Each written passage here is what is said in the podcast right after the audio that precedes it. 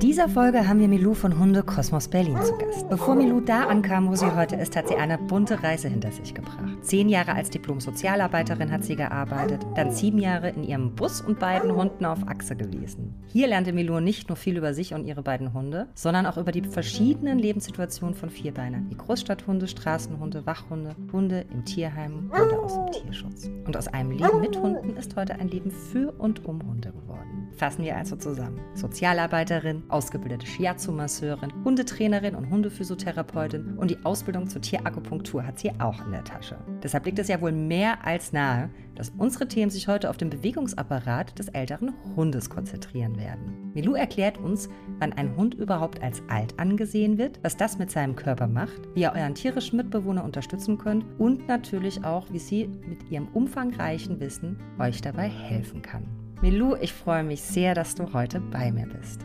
Hallo Milou. Hallo Ki. Schon wieder.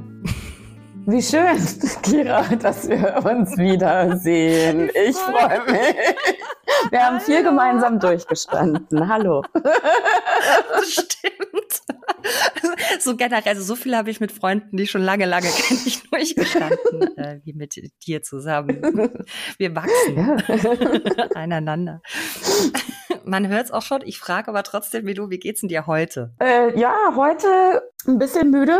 Ich freue mich auf meinen Urlaub. Ich freue mich über meine Arbeit, aber ich freue mich auch auf den Urlaub. Heute Vormittag war ich äh, arbeiten in der Hundeschule, Welpen- und Junghundekurse und ja, und in den technischen Vorbereitungen dann zu diesem Podcast. Und Kira? und bei mir, ja, ich hatte auch technische Vorbereitung ja. für den Podcast. Echt die Chaos, Chaosgruppe, ey. Aber im Endeffekt haben wir es geschafft und äh, wir haben heute äh, ein ganz tolles anderes Tool dass falls wieder die Internetverbindung zusammenkracht, dass äh, wir da nicht irgendwie nochmal machen müssen, sondern das zeichnet dann auf und das ist doch auch irgendwie beruhigend, wenn man es dann geschafft hat. das beruhigt mich. Aber ich bin mhm. auch ein bisschen müde. Ich komme gerade in den Urlaub, was nicht, aber so ein bisschen Überstundenabbau die Woche. Aber es war viel los und deshalb würde ich auch gerne noch mal eine Woche dran mit nichts tun, aber kann ich auch schlecht. Naja, mhm. however, wer ist denn bei dir? Heute, du bist nicht alleine. Bei mir, wir sind insgesamt zu viert. Die Juko ist da, meine Ersthündin. Die ist sieben Jahre alt, Hütehund-Mischling aus dem Tierschutz. Der Lovis ist da. Mein Jungspund Rüde, zwei Jahre auch Hütehund-Mischling. Der kommt aus Rumänien. Und was mich besonders freut, ist, dass die Morla da ist. Das ist eine alte Hundefreundin von einer alten Menschenfreundin. Ich habe das letzte Mal. Älteren. Äh, älteren, älteren. Und ich habe das letzte Mal auf Morla vor neun Jahren aufgepasst. Und da war die Ach, auch noch jung und quirlig. Und ja, da war die vier Jahre alt und jetzt ist die 13. Ja. Passend zum heutigen genau. Thema. Ja, dachte ich mir auch. Ich habe extra vorbereitet. Aber Audience, das ist mal was Neues. Mhm. genau. genau. Sag mal, du hast ja, ich habe das ja in der, ich habe das im, im Intro ja schon erzählt, dass du ja eigentlich zehn Jahre lang als Diplom-Sozialarbeiterin gearbeitet hast. Mhm. Und dann hast du dir aber irgendwann mal überlegt, ich gehe jetzt auf Reisen. Und wie kam es dazu? Also wir müssen ja ein bisschen, bisschen von dir erzählen und da geht es ja eigentlich mhm. los, würde ich sagen, mit deiner Hundekarriere. Ja, genau. Also es waren irgendwie schon vorher auch immer so Hunde in meinem Orbit und ich war schon immer sehr versessen auf Hunde. Und als ich dann aber reisen war, beziehungsweise größtenteils auch in Frankreich gelebt habe, da waren wir halt immer in einer Gruppe von Hunden. Also wir haben da Wein gemacht mit Freunden auf dem Weinberg, alles sehr, sehr hübsch. Und wir hatten eigentlich immer so acht Hunde, die mit auf dem Weinberg waren. Wir haben da halt auch draußen gewohnt und da waren halt immer Hunde da. Und wir hatten äh, jeden Tag eigentlich diese ganze Interaktion mit den Hunden, die wir uns anschauen, miterleben durften und mussten. genau. Und in der Zeit bin ich dann auch öfters halt einfach mal rumgefahren äh, nach Spanien, habe einfach an Tötungsstationen angehalten, äh, beziehungsweise an den äh, Tierheimen und habe gesagt, ich bin hier, gib mir die Hunde, ich mache was mit denen. Und hab, das habe ich gemacht, habe ich in Frankreich auch gemacht, habe viel über Hunde nochmal auch von, von Schäfern gelernt, weil ich halt landwirtschaftlich auch vernetzt war Genau, mir verschiedene ja, Lebensrealitäten von Hunden angeguckt. Ne? Also ich kannte ja so viel Berliner Lebensrealität von manchen Hunden, die ja auch schon in Berlin sehr unterschiedlich ist. Aber äh, das dann im Kontrast mit den Hunden, die dann halt wirklich an der Herde arbeiten oder sowas, ne? mhm. ne? Oder Hofhunden, die eigentlich so ein Leben haben, aber ein sehr autonomes Leben wie Katzen.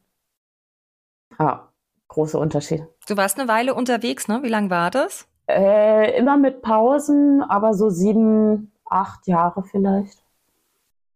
Auch immer mit wieder zurückkommen nach Berlin. Ah, okay. Also dann hattest du so quasi eine Homebase in Berlin und du hattest eine Homebase in Frankreich. Sehe ich das richtig? Genau, und zwischendrin das mhm. Reisen. Ja. Ja, geil, da lernt man viel mhm. über sich, ne? Seine Runde. Und dann hast du halt ja. ja. auf dem Reisen generell, wenn man alleine unterwegs ist, aber dann mit seinen Hunden auch. Und dann ist der Wunsch immer ähm, nach und nach entstanden, dass du gesagt hast, okay, ich möchte auch mit Hunden arbeiten. Hundetrainerin war das erste, dann kam die Hundephysiotherapie. Und dann kam genau. noch die Tierakupunktur, ne? Richtig. Genau, okay. Aber das ist ja nicht das erste Mal, dass du jetzt, ich sag mal, Hand an den Körper legst. also, du hast ja vorher schon diese Shiatsu-Ausbildung gemacht, ne? Genau, also als ich noch als Sozialarbeiterin gearbeitet habe, habe ich nebenberuflich eine Ausbildung gemacht als Shiatsu-Praktikerin. Also Shiatsu ist eine Akupressur, Druckmassage, Methode. Genau, und habe da halt viel Körperarbeit, Qigong gemacht und das fließt auch ins Shiatsu sehr ein. Und es kam dann irgendwann eben, dass ich die Hundetrainerausbildung gemacht hatte, aber eben auch Lust hatte, das mit diesem Physischen zu verbinden. Und ja, dann kam das mit der Hundephysio. Es tut mir ja. leid, wenn wir ab und zu äh, auch mal dem Hörer und auch dir, wenn wir haben da so Verbindungsschwierigkeiten, glaube ich, dass sich das manchmal ein bisschen überschneidet. Mhm. Ich falle dir nicht absichtlich ins Wort und ich glaube umgekehrt auch nicht. das wollen wir ja. mal kurz geklärt haben. Das ist der Verbindung geschuldet. Und sag mal, also das war für dich von Anfang an klar, dass äh, das nicht nur der die Hundetrainerin bleibt, sondern dass es halt auch einfach dann auch in die Hundephysiotherapie und mit dem Bewegungsapparat einfach weitergeht, ja? Gute Frage. Ich glaube, es ist einfach alles so passiert. Es war ein guter Flow. Flow. genau. Oh, apropos Flow. Flow. Also wir haben, äh, wir haben, ja. wir haben, ich habe, wir genau zwei Sachen irgendwie. Zum einen äh, Berlin, Brandenburg. Die Melou, die sucht äh, nach wie vor einen Platz, wo sie sich niederlassen kann, ein kleines Grundstück, vielleicht auch mit fließendem Wasser wäre ganz schön. Und äh, vielleicht mhm. hört irgendjemand, der sagt, ja, ich habe Platz, ich habe ein Grundstück, wo Melou mit ihrer, mit ihrer Praxis, mit ihrer, mit ihrem, mit ihrer Hundeschule hingehen kann. So, um da zu trainieren. Das ist das eine. Und das andere ist, und das sage ich, glaube ich, fast in jeder Podcast-Folge, in allen vieren, die es bisher gab, das ist keine tierärztliche Sprechstunde, was wir machen. Wenn du das Gefühl hast, dass es mit deinem Hund was nicht stimmt, er Schmerzen hat, sich anders verhält als sonst, dann wende dich bitte an einen Tierarzt. Gell? Mhm. Mhm. Also, Kann ich nur unterstützen. Sehr schön, vielen Dank dafür. Da das ja hier so ein kompaktes Wissen heute ist bei dir, dass wir heute hier, also immer, aber heute geht es um den Bewegungsapparat und deshalb ganz klar auf der Hand, dass wir uns heute über den Bewegungsapparat des Hundes unterhalten. Und dann geht es ja schon mal los. Es ist ein Hundesenioren-Podcast. Aber wann ist denn überhaupt ein Hund alt?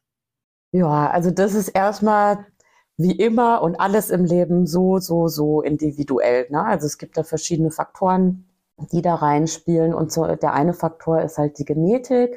Grob, vereinfacht kann man sagen, na ja, je größer der Hund, desto kürzer die Lebenserwartung, also auch desto früher das Alter. Ja, also so Rassen wie Deutsche Dogge, Irish Wolfhound und deren Mixe, die haben nicht so eine hohe Lebenserwartung, während hingegen so ein Jack Russell Terrier, Pudel, Cocker Spaniel, die bringen schon mal ganz gerne auch mal 17 Jahre auf den Tacho. Die altern dann dementsprechend später und sind dann auch länger in einer Altersphase. Und das ist das eine, da hat man halt eben nicht so viel Einfluss drauf auf diese genetischen Geschichten. Und der andere Faktor ist halt natürlich, wie bei uns Menschen auch, die Lebensweise. Und das können wir beeinflussen. Das heißt, wir schauen, wie können wir den Hund gesundheitlich pflegen, wie sind die Haltungsbedingungen, die Ernährung oder auch ne, die Beziehung zur Bezugsperson. Ja, und das Altern bemerken wir dann halt einfach durch verminderte Leistungsfähigkeit, langsames Gehen, höheres Ruhebedürfnis und anderen Altersgebrechen. Ander, ja, ja, natürlich. Ja, man merkt ja dann auch irgendwie, ob der Hund irgendwie auch so ein bisschen vergesslich wird. Es gibt ja auch äh, Hundedemenz ja. oder halt auch bei Katzen, also bei allen Tieren. Ne? Das ist ja nicht so ganz weit. Also ich habe mir ein paar Sachen aufgeschrieben und ich muss sie ablesen wieder, ja. weil ich Fragen dazu habe, ich habe mir aufgeschrieben, Alterungsprozesse. Natürlich die Knochen, dann gibt es die Muskelatopie. Atrophie. Und Wahrnehmung. Entschuldigung. At nee, also vollkommen richtig. Vollkommen richtig. Wenn ich das falsch ausspreche, muss der sofort korrigiert werden. Wahrnehmung im Allgemeinen und der Propriozeption kommt zusammen. Pro Propipization. Gibt es da nicht Pro ein einfacheres Wort für? Pri Jetzt komme ich auch durch eine Pri Propriozeption. Jetzt kann ich es auch schon nicht. Ich färbe genau, ab. Das heißt Tiefensensibilität. Tiefensensibilität. Okay, genau. Also ich habe mir das aufgeschrieben, die zwei Sachen. Dann natürlich Arthrose. Das hast du das letzte Mal so schön bildlich mhm. beschrieben und auch gezeigt. Da würde ich dich wirklich bitten, das auch nochmal irgendwie zu wiederholen, weil das war wirklich richtig super. Und dann reden wir auch über Hyalina Knorpel. So, mit was möchtest du denn anfangen? Oder ist das viele Sachen? ich, ich würde kurz noch mal zu Alterungsprozessen ja, Prozessen okay. ähm, noch was hinzufügen. Ne? Also das Bindegewebe, das wird weniger elastisch, also Seelenbänder, Faszien und auch die Information, Informationsleitung der Nerven, das wird alles insgesamt langsamer eben und wie gesagt, wie der ganze Stoffwechsel. Mhm. Und dann kommen wir zur Arthrose und dem Hyalinknorpel. also, wir fangen mal da an bei einem gesunden Gelenk. Ja, mhm. also bei einem gesunden Gelenk haben wir halt verschiedene Faktoren. Das heißt, wir haben Knochen 1 und Knochen 2. Ja, dann haben wir Bänder an den Seiten. Ah, das hatte ich letztes Mal das Haargummi das bei unserer Haargummi, ersten genau. richtig guten Aufnahme, die ihr alle nie sehen werdet. Also an den Seiten sind die Bänder am Gelenk oder im Knie auch in, innen drin, die Kreuzbänder. Ja, die Gelenkkapsel.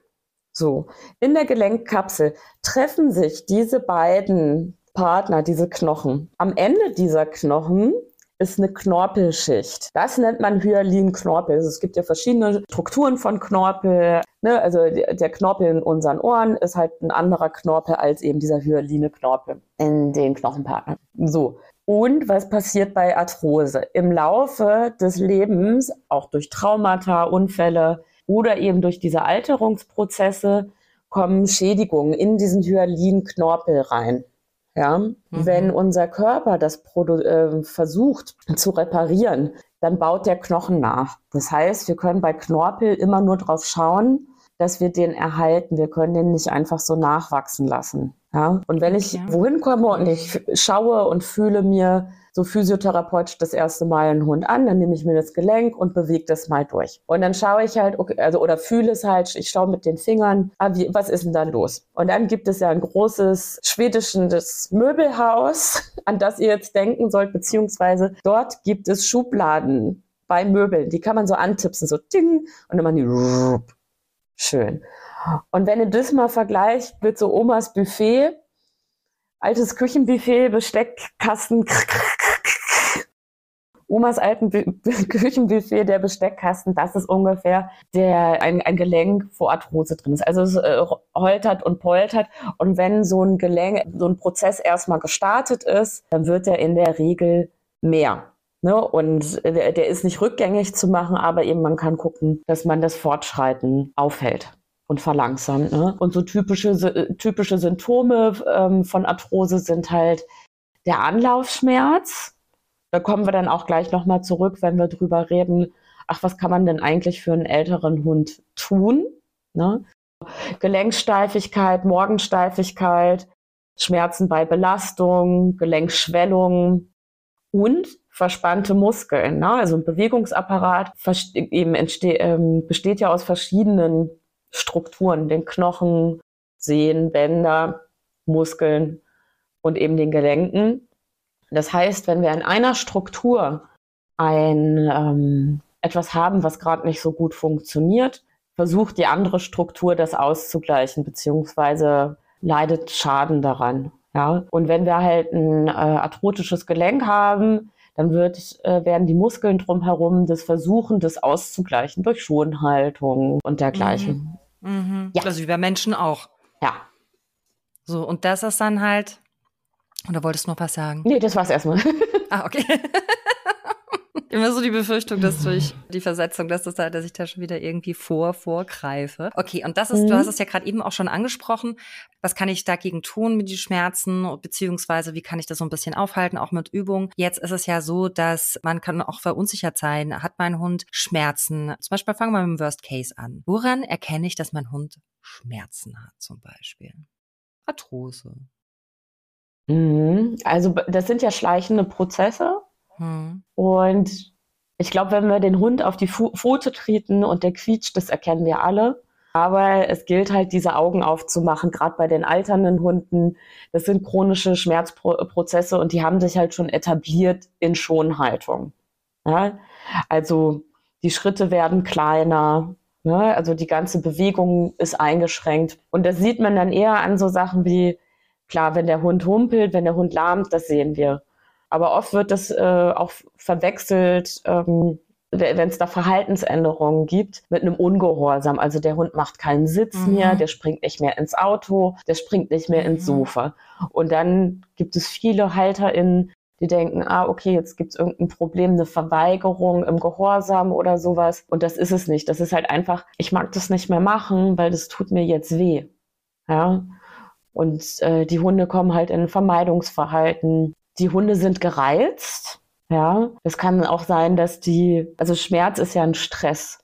Und Hunde reagieren wie wir Menschen auch unterschiedlich auf Stress. Ne? Also gibt es diejenigen, die einfach dünnhäutiger werden und dann ein bisschen rummeckern. Dann gibt es diejenigen, die vielleicht eher ja, sich dann so zurückziehen und ängstlicher wirken und bis hin wirklich auch zu, zu massiven Aggressionen. Also da bin ich bei mir in einer, in, meinem, in einer praktischen Tätigkeit eigentlich auch ganz froh, weil manchmal habe ich auch Leute, die mich halt als Hundetrainerin eigentlich gerufen haben und ich sage, ja, warte mal, der läuft komisch, den taste ich jetzt nochmal ab. Und dann stellt sich auch oft heraus, dass es eigentlich sehr, sehr stark beeinflusst ist von einem Schmerzgeschehen dieses aggressive Verhalten oder ängstliche Verhalten und dass das dann durch eine Behandlung des Schmerzgeschehens das Verhalten auch massiv zurückgeht.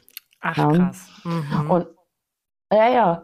Und ähm, äh, andere Anzeichen äh, für Schmerzen sind so verändertes Fress- und Trinkverhalten, veränderte Atmung. Also es kann sein, dass der Hund manchmal einfach nur so da liegt. Es ist überhaupt nichts los.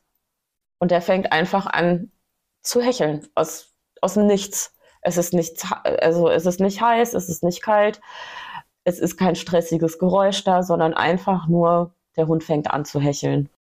Ne, übermäßiges Schlecken, gerade an den betroffenen Gelenken, Schmatzen. Ne, und der Hund kommt halt schwer in die Gänge. Die Augen und der Blick verändern sich. Und das geht halt bis hin zu Veränderungen im Fell, gerade im Rückenbereich bei den kur kurzhaarigeren Hunden, da können wir richtig so Wellen und Dellen sehen, ne? weil das eben Ach, sich was. Ja, ja, in diese Strukturen so reinzieht, ne? also in die Faszien, ins Muskelgewebe, äh, Muskelgewebe. Und dann siehst du das auch an der Oberfläche. Ne? Also jetzt bei einem plüschigen Collie sicherlich nicht, aber eben bei, bei einem Labby könnte man es sehen. Ach krass, das sind ja super Hinweise, die du da gibst. Das, auch das wusste ich schon wieder nicht, natürlich. Ach, ich lerne so viel durch meine Gäste. Ich finde es so wunderbar. und das ist natürlich so das eine. Jetzt haben wir natürlich, also ich hatte ja der Stinky, der war ja alt und krank, als ich ihn gekriegt habe. Ähm, der war ja ein Fox Terrier, von daher das mit dem Fell konnte ich jetzt nicht so. Der war auch wirklich, also der am Schluss hat er natürlich gehechelt, dann irgendwie, als er Schmerzen mhm. hatte, aber jetzt so mit dieser Arthrose und sowas, da war er eigentlich. Es ist, ich glaube, ist aber oft bei Terriern so, dass die sich das nicht so richtig anmerken lassen, wenn sie was haben. Hatte ich jetzt also vom vom Gemüt her. Und was natürlich auch immer, was bei dem auch so war und auch mit dem Grund, warum ich ja diesen Podcast gegründet habe, ist, dass man ja dann auch immer ganz, ganz großartige Ratschläge bekommt auf dem Hundeplatz von Leuten, die weder Ahnung von alten noch von kranken Hunden haben. Ich habe mich da ein bisschen zurückgehalten, aber es ist natürlich auch total wichtig, nämlich was so Futter und Nahrungsergänzungsmittel angeht. Also ich habe mich, glaube ich, an die Grünlippschmuschel gehalten, aber ansonsten ist man das ja auch, ist man, da wird man ja überrannt gerade auf Insta und so, was man nicht alles seinem Hund geben kann. Findest du, man muss auch so ein bisschen aufpassen, ja. eigentlich? Mit Futter und Nahrungsergänzungsmittel? Ja. Also generell kannst du halt so einen Alterungsprozess vom, vom Bewegungsapparat massiv beeinflussen mit Futter oder auch das ganze Hundeleben lang schon die Gesundheit beeinflussen. Das ist ja halt irgendwie Gesundheit bemerken wir ja dann immer dann, wenn sie fehlt. Mhm. Ja? Also sprich, wenn der Hund krank wird. Ne? Mhm. Und ja, also Grünlippmuschel, Teufelskralle gegen Schmerzen jetzt oder Kollagen, das sind alles richtig gute Sachen. Aber es gibt unterschiedliche Studien zu Dosierung, wann was eigentlich wirksam ist. Und generell finde ich, dass es oft Geldmacherei ist. Ne? Also dann wird eine total schöne Mischung gemacht mit irgendwie noch ein bisschen Kräutern und das isst der Hund auch gerne. Und dann drückt man einen süßen Knochen drauf, ein süßes Hundegesicht, einen Pfotenabdruck. Und schon kann man da richtig, richtig, richtig mit Kohle machen. Kohle machen. Also, ja, ja kann man. So. Und da macht es eher Sinn, sich an eine Ernährungs Hundeernährungsberatung nochmal zu wenden und da, dass einem da selber ja. auch nochmal Sachen an die Hand gegeben werden, wie man selber Sachen gut umsetzen kann und eben wenn keine Pfoten drauf sind oder sowas, ne? Und man sich diese Pülverchen genau. in der mhm. richtigen Dosierung nach dem Beratungsergebnis holt. Da kann man einiges selber machen. Genau, ich habe gerade den Faden verloren. Ja, ja, das kann man selber machen. Ich greife da jetzt nochmal auf. Ja. Es gibt ja natürlich Hundeernährungsberater und es mhm. gibt auch mhm. Naturheilkundeberaterinnen für Hunde, ja, bevor man dann irgendwie was kauft, weil es irgendwie eine schicke Instagram-Werbung dahergeht. Ne? Aber man ist ja auch immer so besorgt, gerade wenn der Hund ein bisschen älter wird. Aber das ist jetzt zum Thema Ernährung. Also die Frage ist ja, da sind wir wieder bei der Gelenkflüssigkeit zum Beispiel jetzt bei diesem Punkt. Jetzt haben wir den ausgewogen ernährt, alles ist gut. Was soll man auch noch vermeiden? Und was wie kann man supporten? Wie bewegt ja. man seinen Hund? Also grundsätzlich gilt halt, ne, wer rastet, der rostet. Und mhm. gerade bei den älteren Hunden, dann freuen sich oft ja auch viele, ich sage nicht alle Halterinnen, aber wie praktisch, ich brauche jetzt gar nicht mehr so viel Gassi gehen. Der Hund will ja auch nicht mehr. So, genau. Und jetzt diese ja. Mhm. Synovialflüssigkeit, Gelenkflüssigkeit. Ne? Also ich hatte ja gerade gesagt, bei der, bei der Arthrose, ähm, uns, ge uns geht dieser hyaline Knorpel kaputt, beziehungsweise im Knochengelenk geht das kaputt. Der ernährt sich durch die Gelenkflüssigkeit. Und wir wollen den Knor diesen Knorpel erhalten. Das heißt, wir müssen diese Gelenkflüssigkeit tippi-toppi ernähren. Ja und die Produktion davon unterstützen. Und diese Produktion wird gestartet, wenn wir halt oder vermehrt ähm, ähm, gemacht, wenn der Hund oder auch wir Menschen, ne, wenn wir so 15 bis 20 Minuten in Bewegung sind, wenn wir warm gelaufen sind. Ja, habe ich jetzt meinen alten arthrotischen Hund und denke mir, super, der hat eh keinen Bock mehr. Ich gehe mal zehn Minuten raus, einmal um den Block, und gehe wieder rein, dann ist halt eben, wer rastet, der rostet, ganz offensichtlich der Hund. Also, die, also das, der wird halt noch, noch mehr abbauen, die Muskeln sowieso, alles zusammen.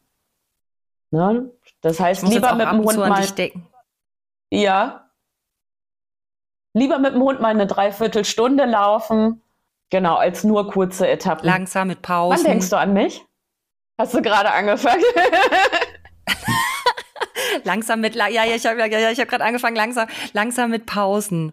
Ja, wenn es eine Dreiviertelstunde ist, ne? Dann lieber irgendwie mal kurz irgendwie stehen bleiben und dann wieder ein bisschen weitergehen, als nur zehn Minuten irgendwie laufen und wieder zurück und auf die Couch, ne? Weil es so gemütlich hm, ja, ist. oder halt eben gucken, dass es generell schöne, gleichmäßige Bewegungen sind. Ne? Also wenn die, ne, also, und die kriegen ja auch im Alter noch ihre ja, fünf stimmt. Minuten und flitzen mal mhm. durch die Gegend und das darf man auch, äh, sollte man Zweck der Lebensqualität und Lebensfreude auch gar nicht unterbinden.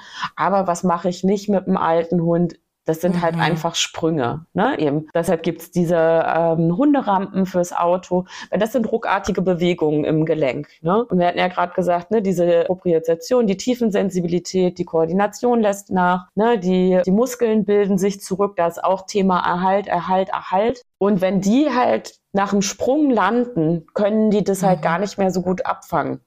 Ja, und da kommt es dann auch wieder zu ruckartigen Bewegungen und dann so kleinen Traumata ah, in den Gelenken. Ja, ich weiß, wenn ich an dich denke, ist übrigens seit unserem letzten Gespräch, wenn ich länger als 15 Minuten gelaufen bin, dann denke ich daran, dass ich jetzt was Gutes für meine Gelenkflüssigkeit getan habe. Das wollte ich eigentlich vorhin sagen? Da denke ich an dich. Ja, ja. Sein neues.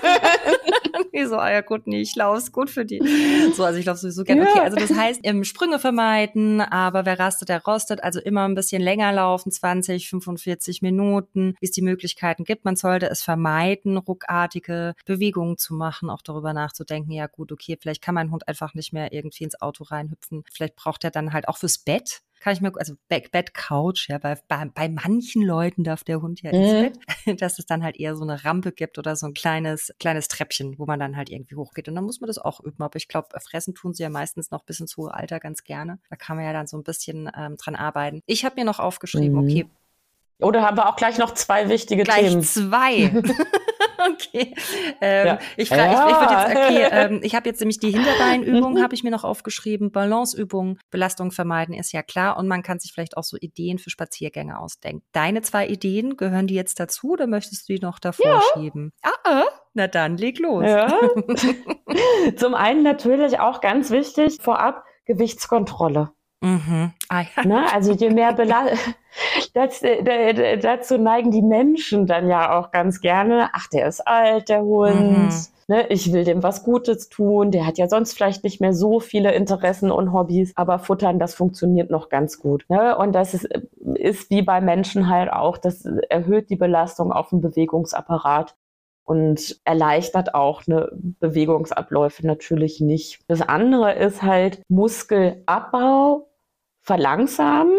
Das heißt, wir müssen aber auch so arbeiten wie bei einem Muskelaufbau. Und wenn ich als Mensch jetzt meine super Mitgliedschaft im Fitnessstudio abgeschlossen habe, erzeugt das in meinem Körper aus nicht nachvollziehbaren Gründen kein Muskelaufbau. Leider.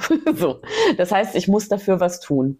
Also ich muss zwei bis dreimal die Woche mich in Bewegung bringen und Übungen machen.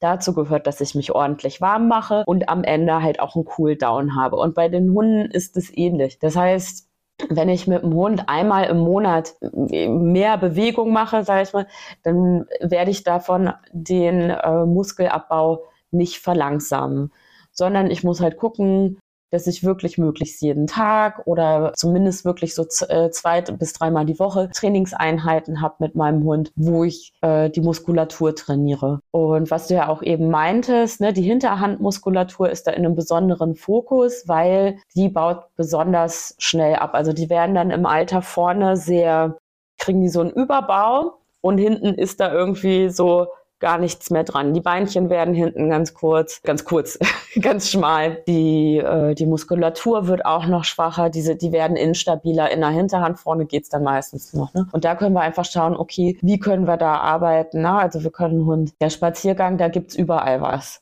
In jedem Kiez, in jedem Wald bietet sich was. Ne? Also zum einen so Balanceübungen fürs Körpergefühl, für die Körperspannung, mal über einen Baum gehen lassen. Oder Ast. Oder Oder Ast, genau, Baumstamm, Ast, über, einfach über Stock und Stein, ja, weil wenn der, der Hund mal die Füßchen ordentlich heben muss, ist das eine mhm. höhere Muskelbeanspruchung. Mhm. Oder auch einfach mal ganz, es ist total simpel, diese ganzen Sachen. Leckerlis in der Baumrinde äh, in die Baumrinde stecken und die Hunde das rausknabbern lassen. Ne? Die sind dann mit dem Suchen beschäftigt und also ich mache das ab und an auch tatsächlich, mit, eben mit meinem Zweijährigen und meiner Siebenjährigen. Und irgendwie letzte Woche, ich habe das zehn Minuten mit denen gemacht und dann hatten die auch keine Lust mehr auf Spazieren gehen. Ich so, super, gut. Das ist mir ganz gut, ich habe viel Arbeit. dann, dann, weil, dann waren die zufrieden. Dann waren die auch damit total fein und waren wirklich auch ähm, ja, ausgepowert in den Hinterbeinen. Ja. Ja, ja. Genau, Hinterbeine und halt auch im Kopf und halt das Riechorgan ja auch noch. Also von daher hat man dann, dann auch irgendwie drei Sachen auf einmal aufgedeckt, ne? So, ja. Also da kann man sich auch mit was ganz Simplen. Mit was ganz Simplen. Gar nicht so schwierig, ne? Und ähm, dann ist es natürlich auch so, dass, und das fand ich, jetzt möchte ich nochmal nach vorne, nach vorne mal mhm. greifen, was du vorhin nämlich erzählt hast. Es ist ja auch so, dass man da vielleicht nicht, also was heißt vielleicht, man sollte nicht von alleine anhand von YouTube-Videos äh, Hand an den Hund legen. Ja? Also man kann da sehr viel verschlimmbessern. Und was ich vorhin total interessant fand, war ja, dass du gesagt hast, du bist als Trainerin irgendwo hinge hinge hingeworfen, hingerufen worden, mhm. weil der Hund verhaltensauffällig ist. Jetzt war der aber nicht verhaltensauffällig, weil er halt irgendwie eine miese Socke ist, sondern weil er einfach Schmerzen gehabt hat. Ich finde das ja irgendwie auch schon ein ziemlich gutes Zeichen dass man dann, dass man, äh, wie praktisch, dass man da eine Hundephysiotherapeutin auch als Hundetrainerin hat, die eigentlich den Ursprung erkennt, ja, woher das kommen könnte. Und deshalb wollte ich jetzt auch einfach mal fragen, wenn die Leute zu dir kommen, was bietest du denn, was bietest du denn da an? Also ich bin ja ein großer Fan von dieser Akupunktursache. Das macht man auch heute nicht mehr mit Nadeln, wie ich erfahren habe, sondern du hast da ja auch eine Maschine. nee, das hört sich so brutal an. So ein Laser. Mhm. Laser ist das, ne? ja, genau. Also was kann, was, mhm. äh, mit mhm. was, mit was für Problemen kommen die Leute zu dir und wie kannst du ihnen helfen? So vielleicht so ein paar gängige Sachen.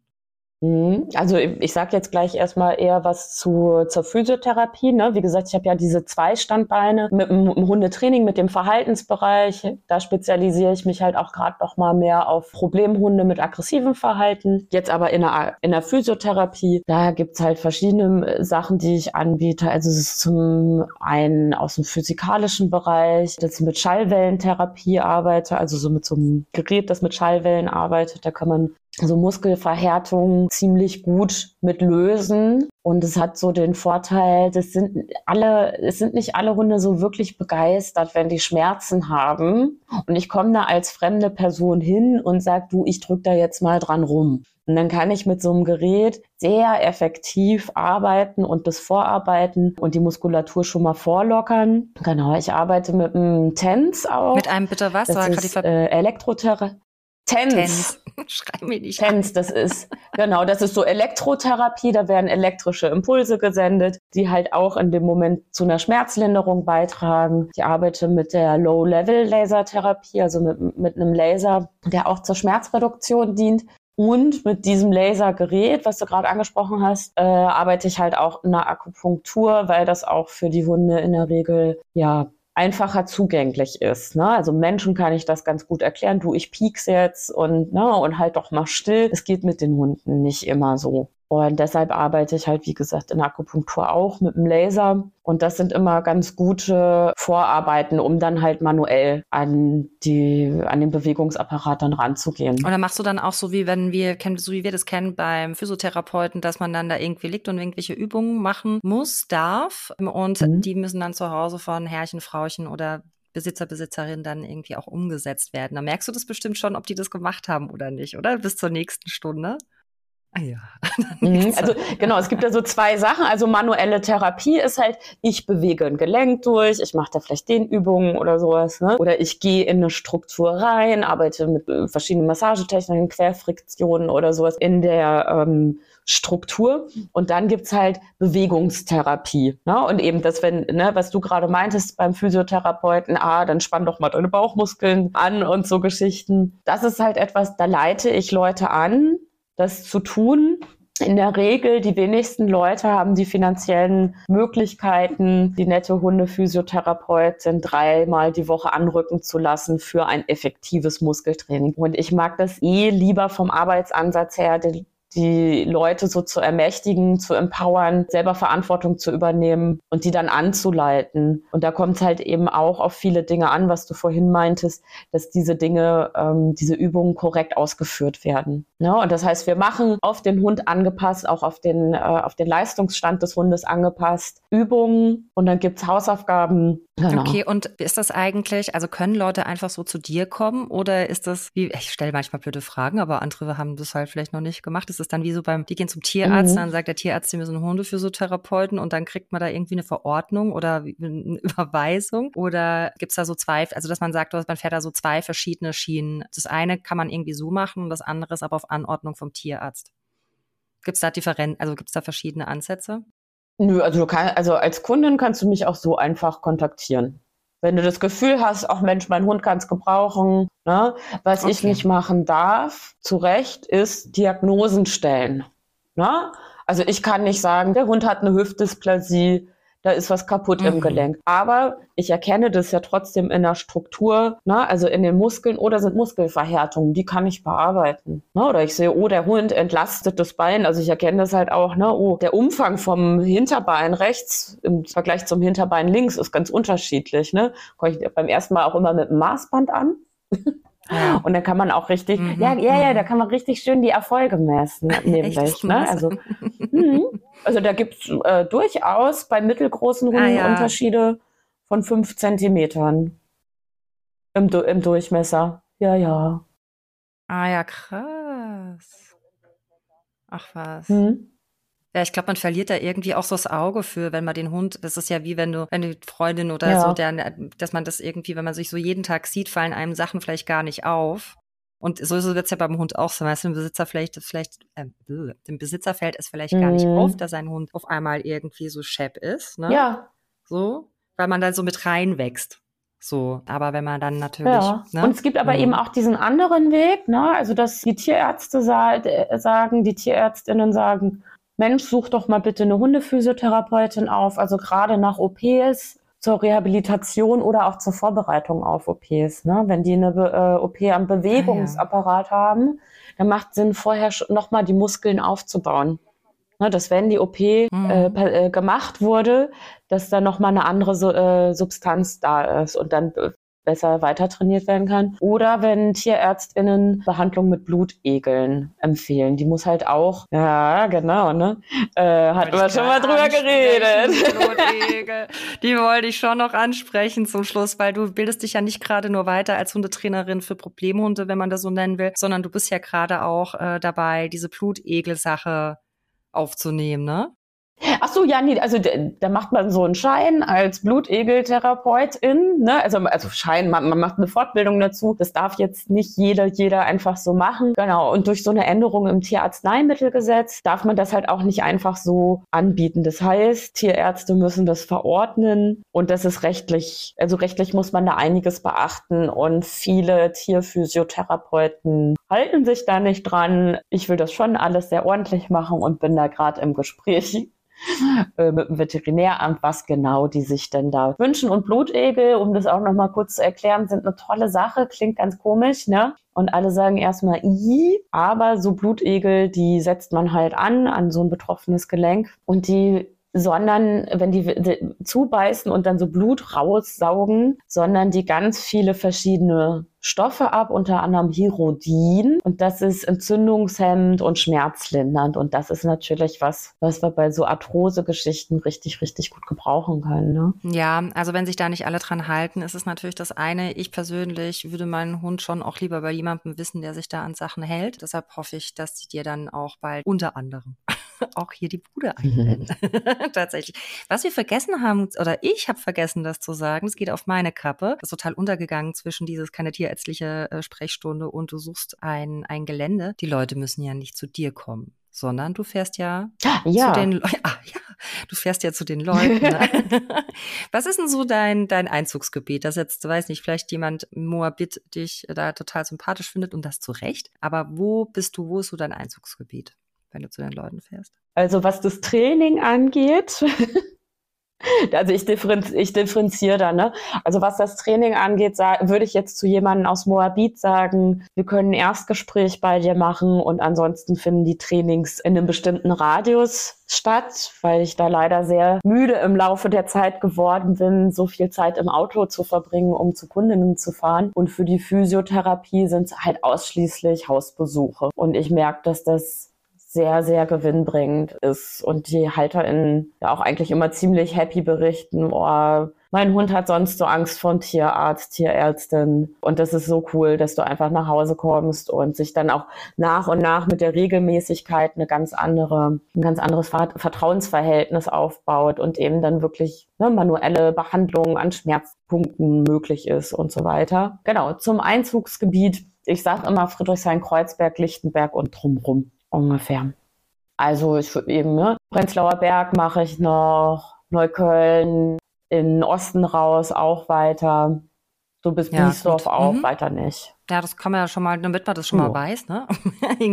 Und jetzt hast mhm. du gerade am Anfang gesagt, dass du dich auf deinen Urlaub freust. Das heißt, wenn jetzt einer sagt, Mensch, mhm. Milou, wir kommen ja jetzt mit ein bisschen Verspätung Anfang Ju August, ach Gott, die Zeit rennt, Anfang August raus. So, und ich meine, man kann dich immer anschreiben, aber du bist jetzt erstmal im Urlaub. Habe ich das mal richtig verstanden? Äh, Urlaub und äh, Urlaub, Fortbildung und Arbeitsklausur mit mir selbst. alles in einem oder alles nacheinander? Ja, ich, ich strukturiere einfach quasi für okay. mich und mein Unternehmen noch mal ein paar Sachen Okay, neu. alles klar. Genau. Und da will ich mir so ein bisschen mehr Zeit nehmen, was so im Alltag halt dann oft ein bisschen ja, untergeht, dass ich das dann lieber in Frankreich auf dem Ach, Weinberg guck. mache. Muss schon Tee. Und mich kreativ inspirieren. ja, genau. Und mich da kreativ inspirieren lasse für, für, mein, äh, für meine Arbeitsweise hier in Berlin. Vielleicht. Ähm, ja, vielleicht. okay. Genau. Also ich bin ab dem 20. August, wie gesagt, erstmal auf Fortbildung und bin voraussichtlich Mitte September wieder in Berlin. Schreiben kann man mir immer. Kann jetzt in der Zeit dauern, bis ich antworte. Ja, gut, dann ist das so. Genau, aber ich vergebe dann wieder Termine ab, ja, ungefähr ab dem 20. September und eben Kontakt halten während der Zeit jetzt, wo ich nicht in Berlin bin, tue ich eh mit Menschen. Milou, haben mhm. wir irgendwas vergessen zu sagen? irgendwas zu erzählen? Es ist keine Fangfrage. Es sind so viele Informationen. Wir könnten noch mal betonen, dass wir viel zusammen durchlebt haben heute vor Start der Aufnahme. Ich weiß auch nicht. Das ist Ali jedes zweite Mal. Ich richte mich jetzt drauf ein. Das stimmt, wir haben viel erlebt, das Schweiß zusammen. Mhm. Weil dann wären wir tatsächlich am Ende angekommen. Wir haben es geschafft. Zu der Folge, ich habe mir überlegt, ich nenne sie, weil du das auch schon ein paar Mal gesagt hast. Ich denke, ich werde die Folgen ähm, Der rastet, der rostet nennen. Ja. Wie findest du das? Ja. Sie nickt. ja. Das stimmt. Oder? Ja. Passt doch. Ah, jetzt knarrt mein Stuhl am Schluss noch versaut am Ende des Podcasts. Ja, gut, da freue ich mich. Milo, vielen, vielen Dank. Es war echt ein Ritt. Ich freue mich wahnsinnig, dass du da warst und dass du auch am Ball geblieben bist und nicht gesagt hast, oh, das ist mir alles zu viel Stress, ich habe gar keine Zeit für sowas. Danke dir und Dito. Und das war wieder sehr leer. Mhm. das war sehr lehrreich. Ja, ich habe auch einiges gelernt über das Aufnahmeprogramm und Technikgeschichten. Wirklich. Ja, wirkt ja voll. Sind wir beide dran gewachsen. Mein, mein Misstrauen in technische Geräte hat sich gestärkt. Hat sich gestärkt? hm. Aber warum denn? Also, naja, gut, das müssen wir machen wir in einer anderen Weil Folge. Weil sie nicht funktioniert haben. Aber am Ende des Tages hat es jetzt funktioniert und das ist die Hauptsache. Von daher vielen Dank. Und ich wünsche dir einen äh, wunderschönen, wunderschönen Urlaub. Und dann kann man äh, trotz allem, auch wenn äh, die Melou im Urlaub ist, auf einer Fortbildung und dann noch, was war das dritte? Äh, Arbeitsklausur mit mir selbst. Arbeitsklausur mit dir selbst. Mhm. Kann mir trotzdem schreiben, die Melou ist Gründerin und Chef in, von Hundekosmos Berlin in Lichtenberg. Nee. Jetzt guckt ja, so. doch, doch. Also doch. Lichtenberg, Grenz, Grenze Friedrichshain. Also Lichtenhain. Ich gerade wieder hart ja. Lichten. Ah, nee, das kann ich nicht sagen. Okay, nee, dann sagen wir das die Hipster hier Kreuzköln sagen. Ja, nee, nee. Mach das. Wir sind doch keine, nee, Mama nicht. Wie Ab in den Sonntagabend, würde ich sagen. Ja. Wow. Für uns beide. Vielen Dank, dass du da warst. Das war wirklich hochinteressant. Ich habe viel gelernt. Danke dir. Bis bald. Tschüss. Dir gefällt der Wuffcast? Dann abonnieren doch gleich, um keine Folge zu verpassen. Außerdem freue ich mich über eine nette Bewertung.